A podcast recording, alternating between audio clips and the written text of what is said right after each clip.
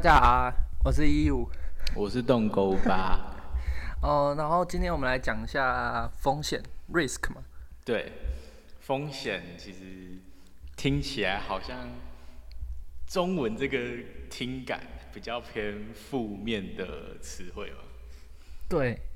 但实际上它其实一体是两面的，所以它其实算是一把双面刃，就是你想要得到好处，但你可能也会从中得到一些损失。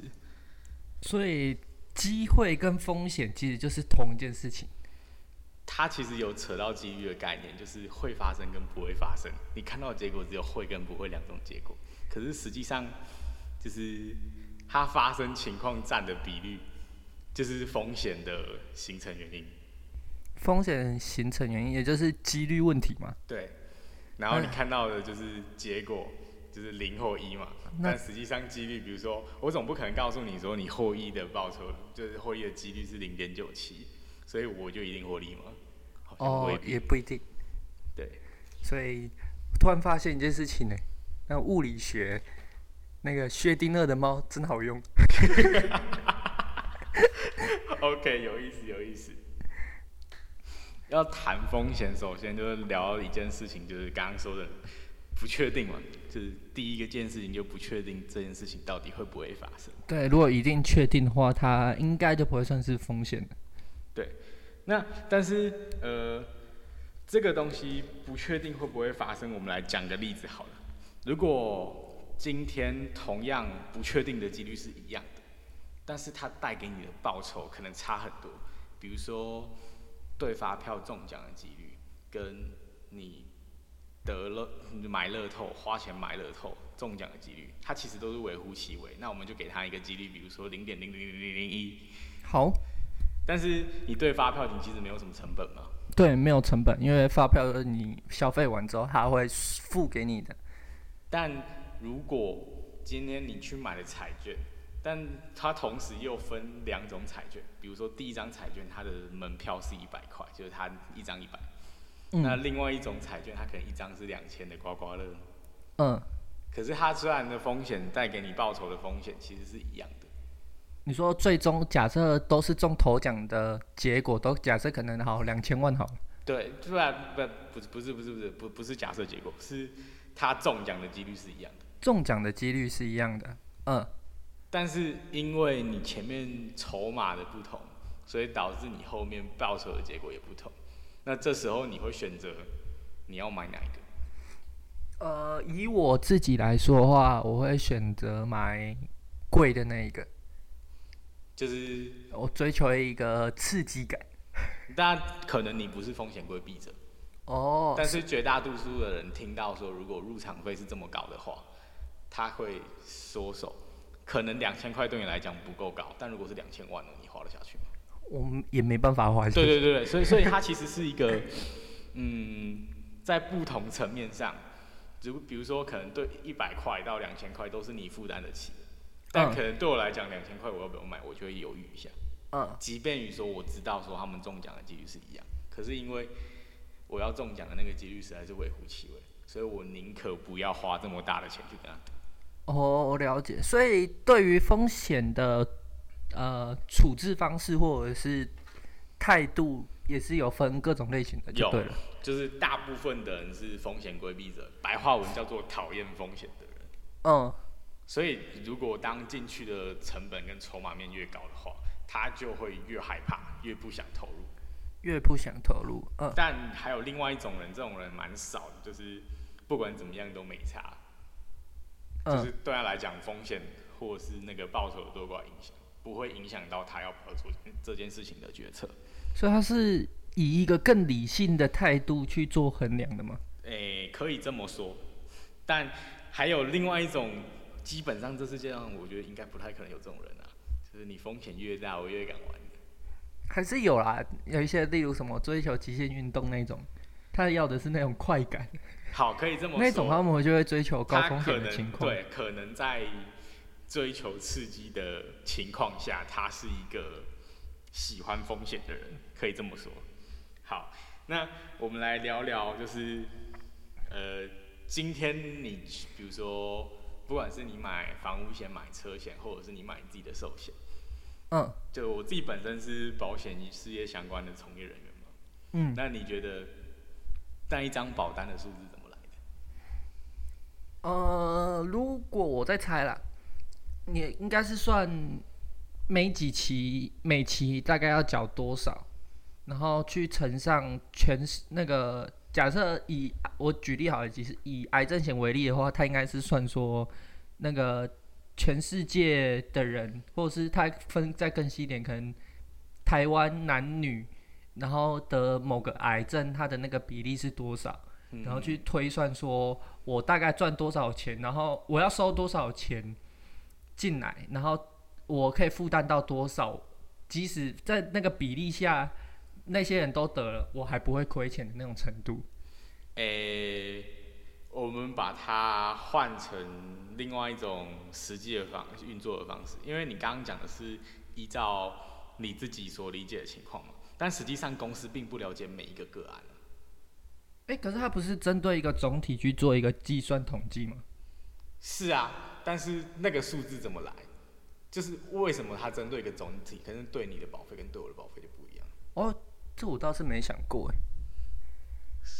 所以他那他在填保，你在写保单之前，他是比如说寿险的话，可或健康险，他可能会叫你先去做健康检查。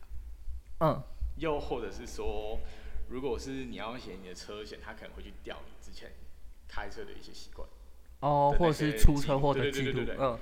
然后如果是像比如说你要办信用卡，他理所当然就会去调所谓的廉征记录，他会去查这些东西。，对对对对，所以这些东西就要弥补所谓前面刚提到的不确定性，哦，因为他对每个人他不认识你嘛，嗯所以他不知道你是一个怎么样的人。比如说，可能你自己身体里面有，比如说你有三高，或者是你有一些代谢慢性疾病、或者是一些家族性的遗传家族，性遗传，但这个东西其实很多时候连我们自己都不清楚。对，所以他只是透过那些检验结果，或者是那些记录去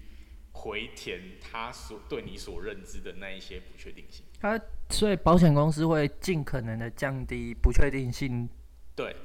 那这个东西的来源就是因为资讯不对称，因为很多时候像比如说你买车的时候，尤其是男生，如果车主是男生的话，车险的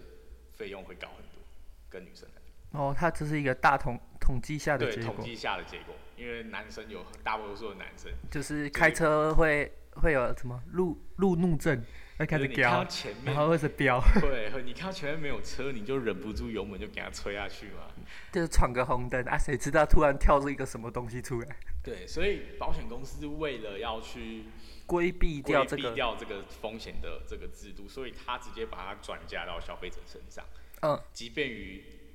可能虽然你是个男生，即便于你是一个非常守法、不曾超速，然后也没有被开过红灯、没有被警察拦下来的人，嗯但你的保费还是绝对会比女生稍微高一点点。嗯，所以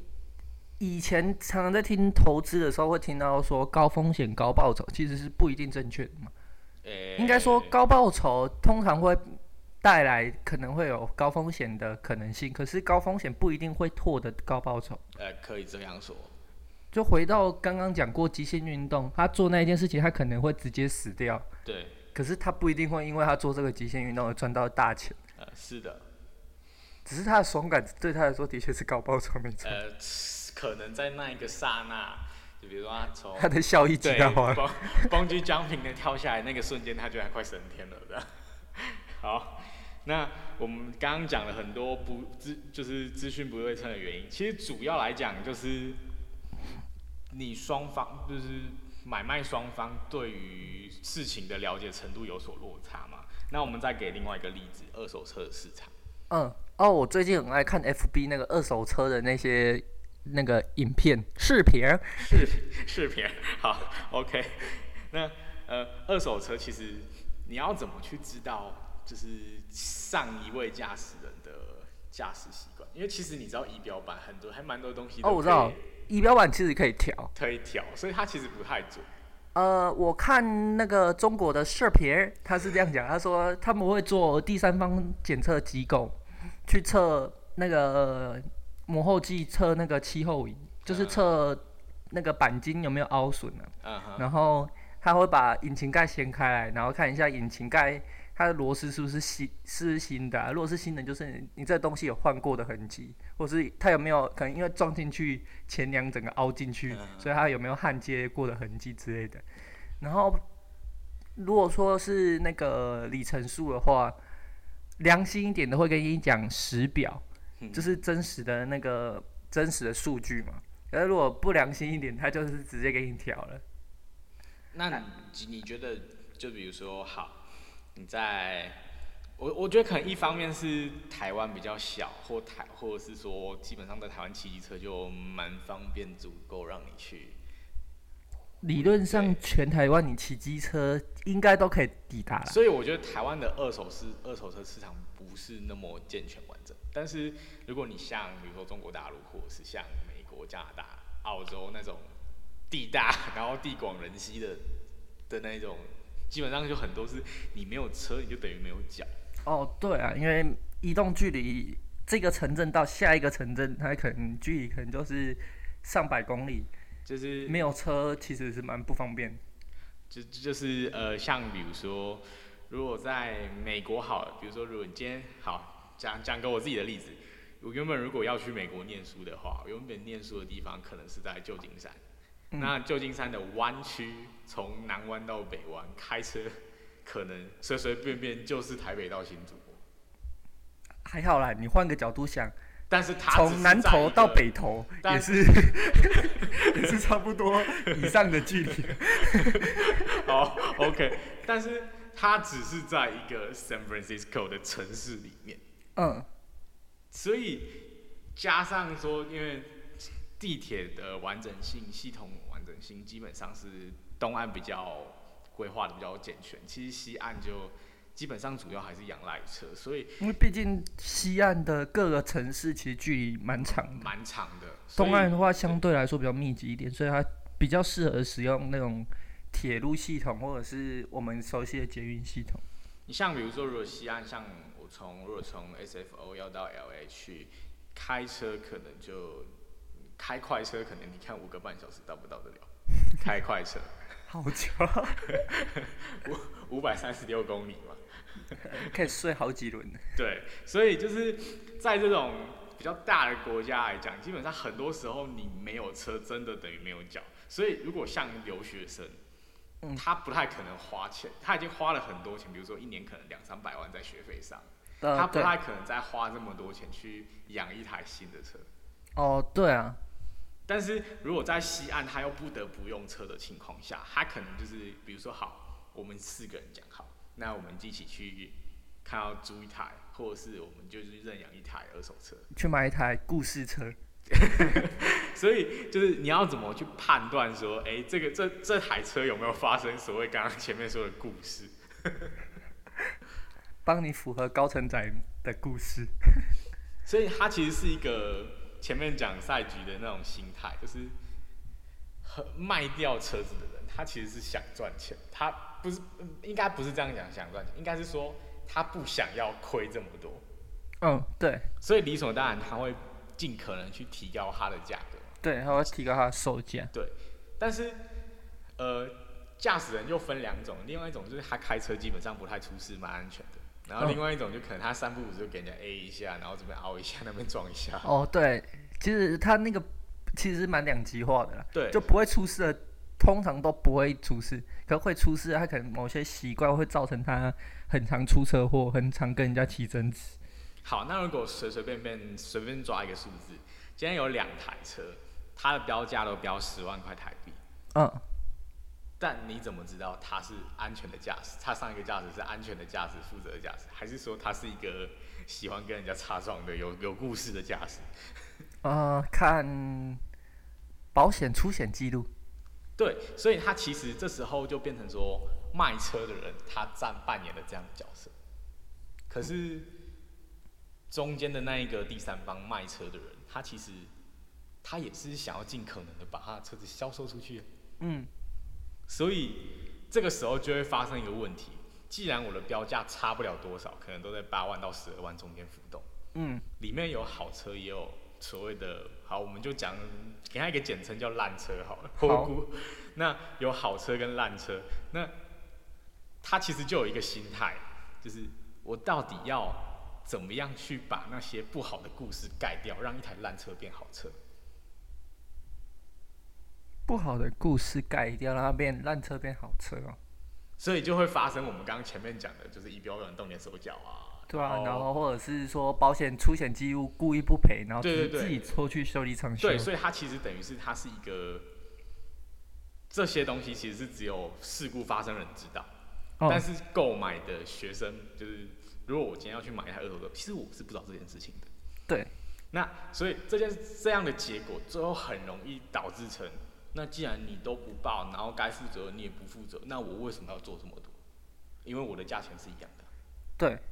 所以最后整个市场就只会有烂车，不会有好车。哦，劣币驱逐良币的概念，就是因为风险的资讯不对等状况所产生的。没错，没错。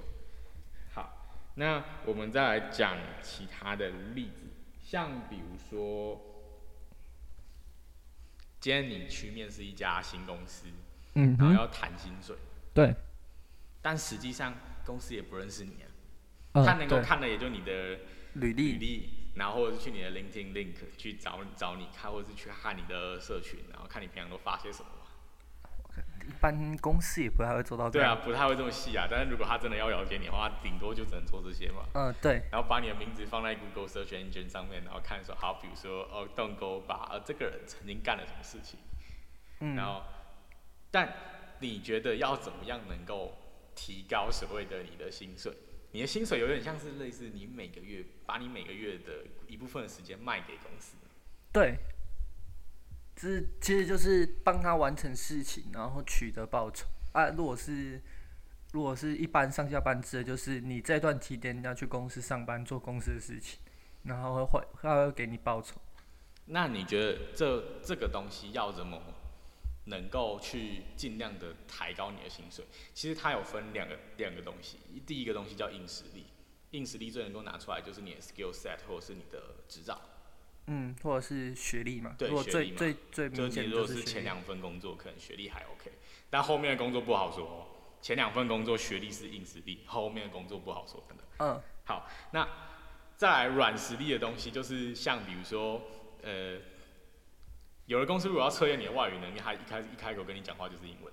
哦哦，这个东西他可能因为硬实力其实有时候还是捏得出来的，硬实力还是捏得出来。只要你有钱。哦，也是啦。比方说，我不讲哪个县市的候选人了、其实，其实这种事情不是只发生在台湾的、但是其实它是无时无刻对啊，因为因为很听到很多，包含就是英国那种好学校也是有，就是花钱，很多。然后其实他呃讲可能大家比较熟知的例子，就三个傻瓜嘛。那个男主角其实他就是去帮人家赌啊。对啊，啊，所以这种情况其实你只要钱付的够多，其实没有什么事情是买不到的啊、对，所以其实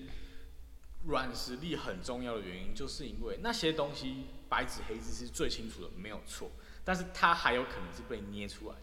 那要又凭什么相信你？就是我无条件，我随机给你一个测试，去看你的反应。嗯，对，所以如果我今天我要，比如说好，OK，我看从你的履历表看到说，哎、我多亿九百九，对之类的，或者是你有一张执照怎么样？但是他突然间他就直接某一关面试直接跟你全英文。然后就可以知道你的多亿九百九是不是是真的，或者是你只是会听跟阅读，不会读那个说。对，他就看你是不是一个 native speaker，然后如果你不太行的话，那就 OK 好参考。那这个东西，所以硬实力跟软实力很重要的原因，就是因为它其实等于是你跟公司谈判薪水的筹码。嗯，然，后这个东西也是公司为了要去降低它的不确定性。的这个风险。好，那我们来看一下其他的例子，你去思考一下，诶、那个那叫谁？光良童话，他说童话里面说的都是骗人的嘛？对对对对，那你觉得好话，随便讲的一句好话，不管是说夸扬或者是称赞的这种好话，还是说是阿谀谄媚的好话，嗯你觉得它是真的还是假，它的真实性有多少？三分真七分假吧。对，好，那为什么你会有这个三分跟七分出现？因为它不太可能是全部都是假的，因为你一旦是全部都是假的，那个可信度就降到很低，就是你一听都知道太胡乱。好，那这是你刚刚说，我们刚刚聊的是好话，是好话这个东西看不到。嗯，那我们来拿一个看得到的例子，摩洛哥的皮衣。摩洛哥有那种很多很古老的那种技术流传下来的，可能是中世纪的时候，或甚至更早。那些技术可能就是从一千五百多年前的老祖宗，然后就一直传到现在。所以在摩洛哥现在还是有一个聚落村庄，他们的那个染坊其实都还剩下的师傅其实只剩几十个啊，就是不多。然后那个皮衣基本上如果有机会，大家有机会到北非的摩洛哥去的话，其实那个皮衣的品质都很好，他们是真的就是纯天然的，然后完全没有的。没有那些人工然后化学的东西，然后皮衣的品质很好，而且价钱也不贵，反正一件大概就一百多美金，所以大概是三四千块台币。嗯。但是今天你只要给他加了一个 logo，拿到欧洲，拿到拿到美美国东岸去买，它的价钱可以变十倍、二十倍、一百倍。为什么？品牌价值。但是东西是一样的。其实这种东西就有点类似。就拿 iPhone 来比喻好了，它有那个 mark 跟没那个 mark，其实价格就是差很多啊。好，那它价格卖很多的原因是什么？比如说苹果刚出来的时候，其实没有人想要买苹果的东西啊。对，因为早期它的品牌的概念，其实是我记得好像最早的苹果电脑出来，它是一个很新潮但不好用的东西。对嘛？所以其实。刚刚讲的品牌，或者是所谓的 logo 跟象征性的这些设计理念，或者是这些 brand 对对这些 brand 的东西，它其实是经过很多时间的挑战，然后很多。层层累积，然后他也砸了很多钱下去，去建设他的声誉跟他。它其实就是一个声誉跟品质保证的无形资产。对，我最近刚好在写这个。所以这个无形资产是因为他前面已经投入了相当大的时间精力跟成本下去，才会有我们现在看到的后面那十倍、一百倍的价钱嘛，对不对？对。但是实际上，你把它往追溯拿回来，甚至于说你把那个 logo 去掉，它其实有没有那个 logo，它都还是摩洛哥的皮。理论上是，可是我觉得那个 logo 换个换个说法，它就是像刚刚讲的，它是一个保证嘛。所以其实品牌它只是，如果从经济学家在解释这件事情的角度来说的话，嗯，它只是花很多钱来证明我说的东西是真的。花很多钱来证明你说的东西是真的。NFT。好，OK，就是像比如说 Tiffany 钻戒，嗯，那个东西它只要没有加上 Tiffany 的 logo，它可能也是也是比如说非洲的矿坑工人，然后从那里挖出来的很大颗的很大颗的钻石嘛，对不对？Yes。但是它今天只要放上 Tiffany Tiffany 的标志，它价钱后面可能就会多一个零或两个零，都都有人买。嗯。但实际上 Tiffany 这个东西怎么来？它是因为经过了很多事情的挑战跟考验，像比如说它要申请专利。那其实你要申请专利，你公司的那个，嗯，就是大概每年都要付一笔专利费，然后当你在申请的时候，还有一个专利开办的费用，对嘛？然后还要到，因为你不可能是只限定在一个国家或地区去使用，去限制这个专利，就是别人不能抄你，你尽可能的会把范围拓展到全世界，所以你还要到各各个地方。去申请各个地方的专利。对，没错，所以就是这样。所以其实品牌概念，如果用经济学家角度来的角度来解释的话，就会变成是品牌公司，他为了让他的产品卖得更好，所以他花了很多钱来让大家相信我刚刚讲的这些专利或这些东西是真的。其实还有一个啦，品牌还有一个重点是在于是说，它是重用来区分跟竞争对手。呃，是啊，因为这个东西，呃，比方来说啊，就像是那颗苹果 Apple 嘛，它有那个就跟 OPPO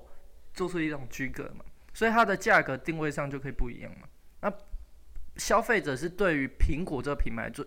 得到一个新的，而不是对于智慧型手机这个这个产品进行信任，所以它是付给，有点类似怎么讲？对于品牌方，哦，我付一笔钱，让我自己更心安一点的感觉。是没错，所以这时候我们就可以，这刚刚讲的这些东西就可以去解释说，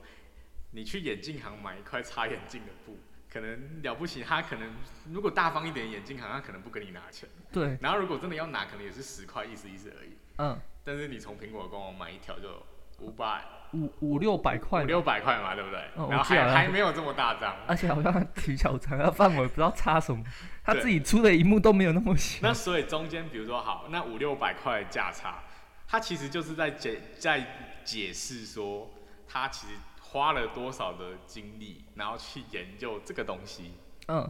然后所以那一那一块布是有专利的，然后甚至苹果夸张到连你拆包装、拆甚至拆开顺丰快递的那个盒子，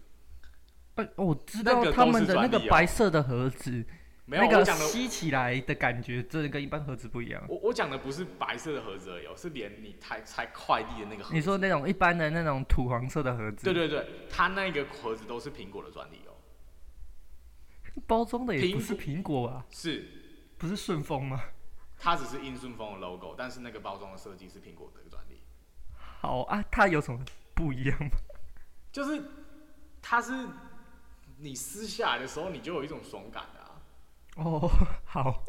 因为你一般你还要再拿剪刀在哪边戳个洞，或者是再划开什么的，它完全不用啊。然后像比如说你买 Mac 的，它不是那个吗？一撕下一推，然后那个白色盒子就上来了吗？哦，对对对对对，就是，而且重点是苹果现在它其实已经去塑胶化了嘛，所以它已经几乎没有了，几乎没有了啊，它剩下一点点嘛。就剩什么塑胶纸对对对，只剩只。剩那些东西。所以其实当他把便宜的塑胶省，就是为了要环保，满足这个环保的概念理念，他花了很多时间去测试说这个包的同样的包装在，比如说寒冷的俄罗斯、加拿大，然后跟然后跟在极度潮湿的热带雨林里面，嗯然后不管怎么摔、怎么撞，最后打开里面的东西都没事。所以这个东西是他的专利，嗯他花了很多时间去用了纸去取代塑胶就能够满足的东西，所以他把保丽龙拿掉了嘛。呃，对，所以在没有保丽龙的情况下，你要能够只用纸箱所阐发的那个曲线跟折痕跟角度，这个些这些东西那个角度那个 R 角全部都是设计过的哦。哦，我这个我懂。对所以所以这些东西就可以去解释说，到底为什么一个品牌它可以跟你收这么多钱。可是回到以台湾来说啦，就会有很多就是 ODM 或 OEM 的东西嘛。嗯 OEM 的话是别人设计好，然后我们只是负责把它制作出来。嗯但是 ODM 的情况是我连设计我都帮他做了，但是实际上回到刚刚的状况，刚刚那个设计可能也不是苹果自己想的，那也可能是台湾某代工厂帮他想出来的东西。但是实际上，这一个品牌的利润还是在苹果手上，而不会是在 ODM 的台湾代工厂手上。嗯，那这样子好像又有点 这就是后续的问题了，但是它不在我们今天要聊不在我们今天要聊的范围内。然后我们就拉回来喽。好，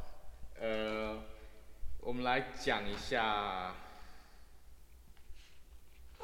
哎、我突然想到、哎，那个谁，ASUS 还是 Acer 的那个执行长，他就有讲过一个东西叫微笑曲线。嗯嗯微笑曲线其实就是在讲这个东西，就是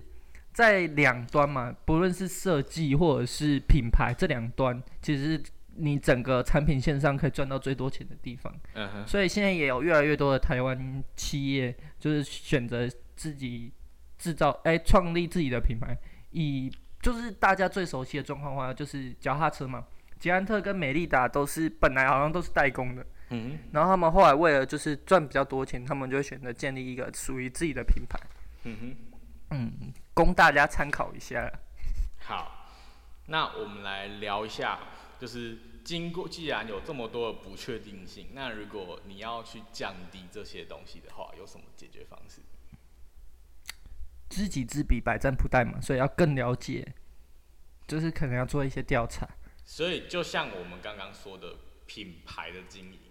哦，你会选择去买品有品牌的东西，是因为那一个品牌的生产商，他已经花了很多钱去建立好所谓的他的好形象，嗯，对，然后跟他的好产品，他已经花了很多钱，花了很多精力，花了很多心思，不断的在告诉消费者他有这样的理念。对，所以你去买他的东西，基本上不太会踩雷。对，然后即便踩雷了，他们也有那个品牌也保证说我会帮你把事情处理到好。对，然后另外一个例子就像是加盟金的概念。嗯，你今天你要卖饮料，我可能可以随随便便就要夜市摆个摊。对啊，但是我为什么我要去加盟？比如说五十兰，或者是加盟其他的，不啦不啦不啦不啦。廖老大，好，OK，好，那为什么你要去做所谓的加盟概念？呃，第一是我需要它品牌方便我推广嘛，因为因为五十兰全台湾人应该都听过嘛，所以对它有一定的知名度，我要推广起来比我推出一个六十单还要一还要简单一点嘛。对，再来就是 recipe 嘛，嗯我要它的食谱嘛。食谱。所以，所以其实它很多的概念都是因为前面的人已经花了很多心思跟钱去 build up 这样的一个美好的形象，所以后面的人他其实只要用少少的使用费使用费入场费，那他呢就能够继续把这个理念传承下去，然后他能够长期的经营。一个杠杆的概念。所以所以其实，呃，那我们来讲另外一个，就是刚刚是厂商的例子。那你觉得今天如果你是一个一堂课大学的老师、大学教授，那你经营了一堂课，那你要怎么让学生来上课或不来上课？呃，以学校那边的状况就是，他会每学期结束会会要求学生填写评那个教学评量嘛，嗯，就是说这老师教学状况如何啊，会不会翘掉啊，会不会干嘛干嘛干嘛的，就用这种方式。学校那边看到状况是这样，那如果学生要去选要不要选这堂老师的课，就会可能会去上网去查，例如 P P P T T 或者是 D 卡去看这老师的评价如何嘛。例如他他是不是大刀啊？那他教的内容是不是真的有意义的？好，那所以基本上他所谓的那个类似签加盟金签的那个 contract，其实如果换到学校的话，它其实就是上课的时候第一堂课老师 PowerPoint 修出来的那一张 syllabus 的概念，课程大纲。嗯，就他先告诉你他要干嘛，然后你要怎么做，等于是类似老师跟学生要先达成一个共识，就是好，OK 没有问题。那所以不喜欢上课的学生他就会自动退学的嘛。对对对，然后如果 OK 的学生就会留下来，然后嗯，所以理所当然的到后面，基本上如果除非那堂课是直接必修强制你要去上课，不然的话，如果是大部分的老师，基本上其实留下来的应该都还会去上课啦，应该六七成跑不掉。看学校了，好，OK，这这也要跟消费者的态度有关，跟地区性消费者的态度有关。好，那再来另外一个就是回到我们刚刚前面讲的薪水的概念，嗯，就是你觉得怎么样才能够避免所谓的，比如说员工不爽啊，然后就走掉，或是员工不爽，罢工，要怎么避免这些事情？呃，我觉得一开始规则应该就要讲清楚吧。所以其实它其实就是薪资面或者是福利面的东西嘛。对，就是有什么东西，或者是我要求你做什么东西，你要做到。候，虽然说，我觉得尤其东方的市场会特别对劳工不是那么的友善，但是老公自己也没有对劳工比较友善，对对对，他还是会站资方角度去想。个恶性循环，是因为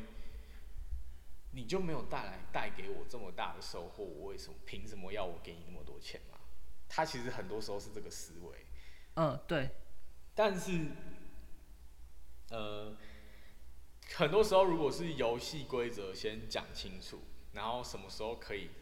可以开心，什么时候可以就是放假，或者是什么时候该上工就上工，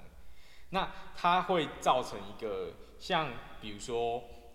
诶、因为欧洲是因为工工会的力量太强大，所以才会导致说我们对欧洲的工会有一点比较懒散、比较散。虽然说这是我看到的事实，没有错。嗯，但其实美国在工会的势力衰退之后，他把游戏规则讲清楚之后，其实等于是基本上如果能够留在公司里面的人，他其实还是有一定水准的人，即便这个人再怎么摸鱼，再怎么懒散，他还是有实力，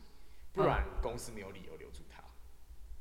所以美国如果要 fire 人也是可以的嘛？可以啊，他不会像是欧洲那样没劳权意识对对对，过重。美美国的那个老就是职场文化其实是，就好像比如说刚刚讲的面试的时候，我我的学长之前在美国的保险公司就业的时候，他说他曾经面过有 UC 系统的学生拿着假学历进来哦，嗯啊，但是实际上你有没有料，你进去三个月半年就知道了。对，但也有可能像是我看美剧那个 Suits，他那个假哈佛学历，但是他实际上真的有够那可是个聪明。可是那是因为他可能软实力跟硬实力配得上那样的头衔哦。嗯，可是如果当你本身没有这样的头衔，然后你又拿假学历出来的时候，其实后面不用到半年啊，试用期就半年之内，可能搞不好三四个月，你自己觉得这个地方我待不下去，你就会自己走了。嗯，哦，他可能工作，他预期你的能做到的工作量是这样，或者是你可以完成的事情的难度是这样，但实际上你达不到，所以你自己也会自知理亏就离职了。对对对，没错。所以其实就是基本上就是游戏规则讲好，然后该给就是如果要避免说职场的资讯不对称的话，那就是员工你也就把你展现出最好的你自己啊，然后老板也不要吝啬、那这就是为什么人家会有一句话会开 Google 的玩笑，就是当苹果工程师对上遇到 Google 的工程师的时候，然后苹果工程师就会说：“好羡慕你哦，明明就领差不多钱，甚至你还比我领更多，但是我却都还要再待在厂房里面，然后你却都就这样轻轻松松。”然后 Google 工程师就会回他说：“那你要不要来 Google？” 然后这时候苹果的主管就会跳出来开会的时候就说：“那你是要在这边造成对社会带来正面的影响，然后影响整个世界，还是你要去 Google 那边飞？” 好啦，那风险就差不多是这样啦，因为后面的政治面跟决策面那种不太可控的东西，其实就我们只是小老百姓啊，那些东西我们遇到的时候，我们等于你就你就是遇到之后，当下你再决定要怎么处置，而不是，对啊，我们也不是就跟回回归到赛局理论，我们其实就是那个球场啊，人家要怎么玩是人家的事情，我们只能哦，我后续怎么保养回来，怎么修复的状况而已。就是尽人事听天命啊。对啊，我们也只能这样啊，风险好像真的就是这样。好啦，那这一集就是这样啦，好，谢谢大家。谢谢大家。